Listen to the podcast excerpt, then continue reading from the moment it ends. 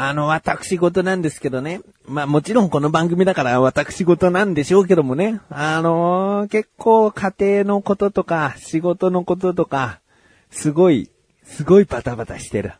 うーん、あの、家庭の崩壊の危機という方のバタバタ感じゃないんですけど。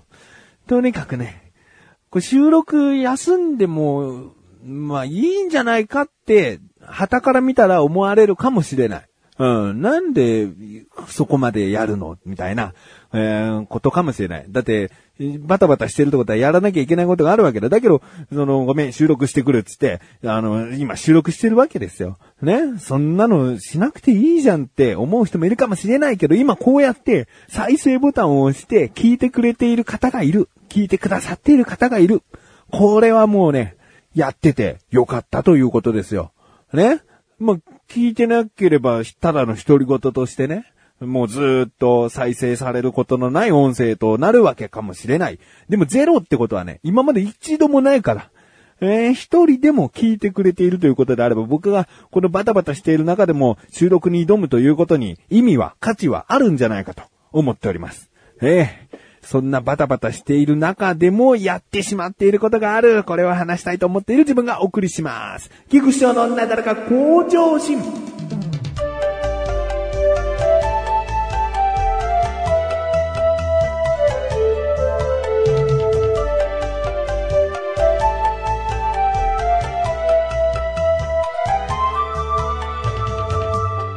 えー前回ね、スマートフォンのアプリについてね、もう4つぐらいやってるんだよ。あ、5個か ?4 つか。4つやってるんだよっていう話をしてね。えーで、確かに4つもね、平等にこう、やることはできていない。うん。どれを優先的にやっているかはここでは言わないでおきますけどもね。そこでですね、もう一つさらにですね、面白いハマっているアプリがありましてね。で、まあ子供がいるからっていうのもあるんですよ。うん、妖怪ウォッチのプニプニっていうね、プニプニかな。うん、発音はちょっとあれですけど、プニプニっていうね、あのーゲームがあるんです。うん。いわゆるですね、ディズニーキャラクターが出ているつむつむと似ているゲームだねって思うかもしれないな。うん、だけどね、いや、僕はつむつむもやっていた時期ありますけど、違いますね。うん、まあ、揃えて消すという部分では同じかもしれないけどね。うん、面白い。あのー妖怪ウォッチのキャラクターを少しでも知っていたらやってみたらいいんじゃないかなって感じかな。妖怪ウォッチ全く知らないっていう人は、ちょっと、あの、入りづらいかもしれない。うん。でね、これは本当に、あのーそうだからいいってもんじゃないけどね、本当に無課金で遊べる。うん。僕は全然課金しようともまだ思わない。ああ、すればもっとこうなるのかっていう欲が出ない。うん、いい感じに進めていけば進めていくほどですね、そのガチャを引くようなコイン的な、コイン、コインとかね、うん、あとお金みたいなものもですね、どんどん溜まっていくし、ちゃんとその、ランクの高いキャラクターもそこそこ出るので、それをきちんと育てていけばですね、ストーリー的なものは全部無課金で終わらせられるんじゃないかなっていう感じですね。僕は中盤よりちょっとその、もう、後半に来てますけどね。えー無課金で全然できてますね。うん。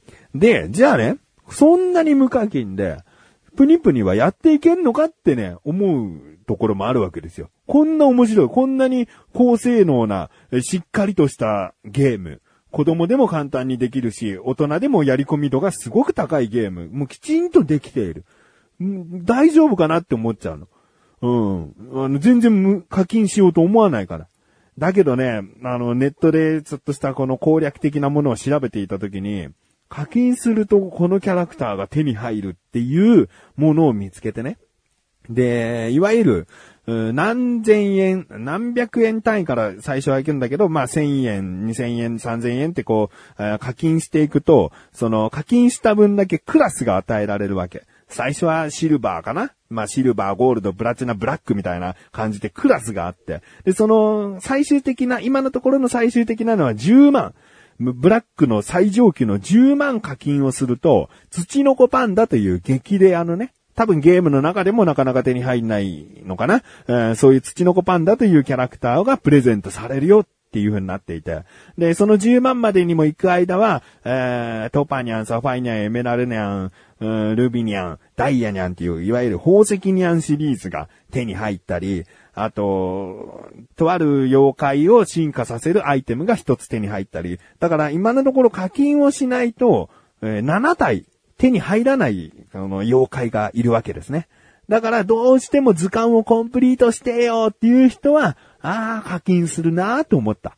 うん。しかも、度が過ぎた課金。度が過ぎたっていう言い方あれなのかなでも、10万払って土の子パンダのキャラクター、まあ、もちろんそれまで今まで言った全部のキャラクターも手に入ってるけど、土の子パンダのためにね、そこまで行くためにね、10万は、10万はしないよ。むしろ、むしろだから僕はもうしないって思えたね。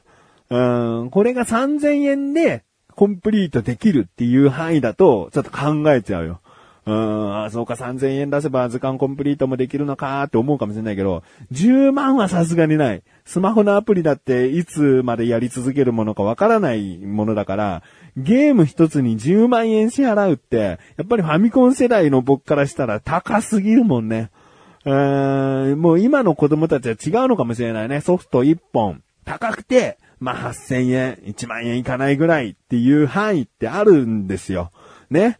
やっぱりファミコンだといくらだったかなでも8000円ぐらいのがあってね、プレイステーションぐらいだと、まあ6800円とか7800円ぐらいが高いものになって、平均的に言えばやっぱり4000、5000円でソフト1本買えてたわけですから、それ以上課金するってそれほど、えー、やり続けられるゲームなのって思っちゃうわけですよ。ましてや10万は。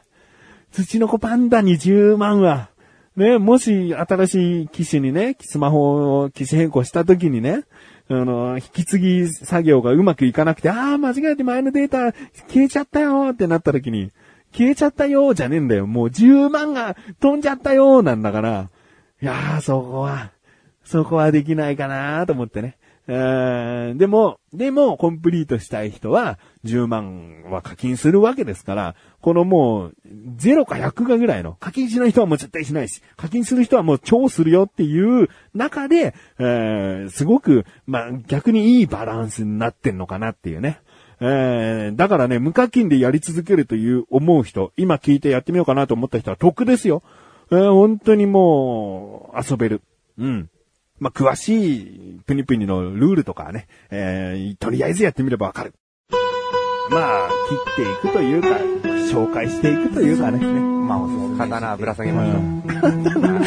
3つの項目で最高非難されるんですよね。味、見た目、価格。あの、話せなくなると思います。これも試さなきゃいけないのかと、早い考えまあ、どんな味かなっていう会はそんなにないですけど。あ、ないですね。我々は侍だ。そうですね。コンビニ侍。さあさあ、久しぶりに行きますよ。自力80%。このコーナーは日常にある様々な疑問や質問に対して自分で調べ自分で解決したり、リスナーさんからの疑問や質問に答えているコーナーです。やばい。やばい、忘れているな。流れるこの説明を僕はもう忘れてきているな。えー、次、コーナーやるときは絶対にちゃんと言えるようにしたいと思います。えー、メールが届きました。なだらかネーム、中曽根総理さん、ありがとうございます。本文、翔さん、こんにちは、こんにちは。先日ニュースを見ていて、ふと疑問に思ったことがあります。事件や事故があった時によく大怪我や軽い怪我という表現を耳にしますが、中くらいの怪我や普通の怪我などは聞いた覚えがありません。表現的に大怪我や軽い怪我はやや極端な表現のように自分は感じてしまうのですが、報道するメディアは一体何を境にこの二つの表現を使い分けているのでしょう。例えば翔さんのように膝の肉がポロッと取れたり、背中の肉をゴロッと取る手術をした場合などは大怪我なのでしょうかそれとも軽い怪我なのでしょうか教えて翔さん。ということですね。ありがとうございます。いや、中曽根総理さん、よくご存知で。僕はね、過去に、もう10年近く前にですね、膝の肉がポロッとね、ポロッとじゃないな、別に。転んでね、転んで、うーん、うん壁から落ちてっていう言い方が一番正しいんだけど、伝わりづらいね。えー、壁からでも落ちて、あの、膝をぶつけたと思ったらもう肉が取れたかのようにボコって穴が開いて血が出ていたというね、えー、ことがあったり、あと背中の肉ね、これ粉瘤っていう、なんか、うん、老廃物みたいなものが、こう、固まってイボみたいになっちゃって、だからそれを切って取り出すっていう作業をですね。これはでも数年前ですね、しましたね。うん、よくご存知で。まあ、なだらかをね、聞いてくださっているということがよくわかります。えー、ありがとうございます。えー、まあ、疑問は、大怪我と軽い怪我の違いですよね。えー、大怪我と軽い怪我って、まあ、ニュースでも言うのかもしれませんが、僕がよく耳にするのは、でも、重症、軽症って言葉ですね。えー、重症の症は傷ということに今回しましょう。あの、重症の症、症状の症でね、えー、病的な方も踏まえる可能性ありますが、今回中曽根総理さんはですね、大怪我と軽い怪我ということなので、えー、この二つを重症、軽症という言い方に分けて、疑問を解決したいなと思います。今回の疑問。重症、軽症の違いって何なの？ですね。調べてきました。ここからが答え。まずですね、重症というのはですね、重い怪我と書いた重症ですよ。えー、命に別状はないが、深い怪我や重い怪我をした場合で、えー、全治30日以上のものを指す。うん。軽症は全治30日未満の怪我を指す。というものがあるんですね。なので、全治3ヶ月の重症とかね、よくこう聞きますよね。だけど、全治3ヶ月の軽症ですっていうのは、もうなんかもう聞いただけで矛盾してる感じありますね。治るのに3ヶ月かかんのに軽い怪我って書くの？みたいな。えー、だそういうことなんですね。えー、1ヶ月って言っていいかな ?30 日だから1ヶ月以上かけて治るものは、まあ重症という風に表現していいと。軽症は1ヶ月以内に治るものですね。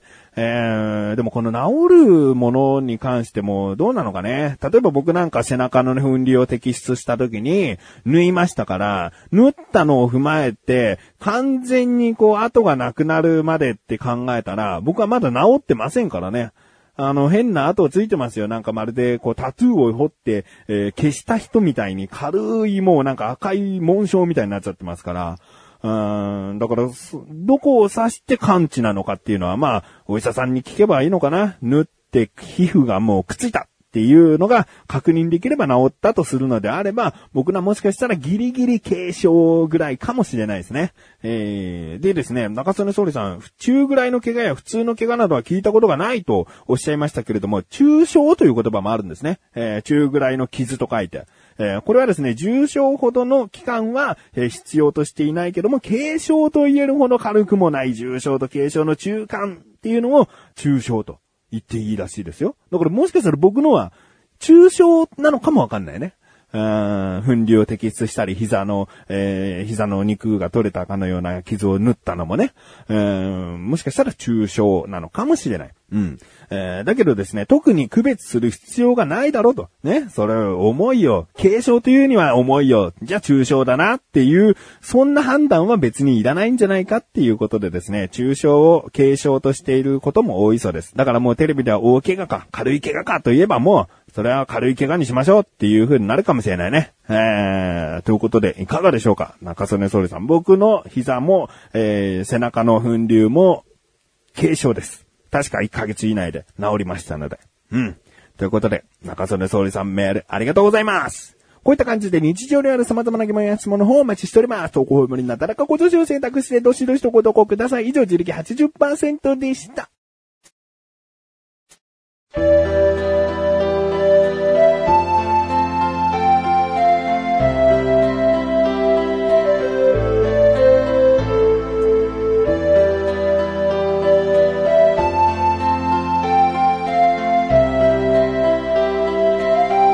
ンディングで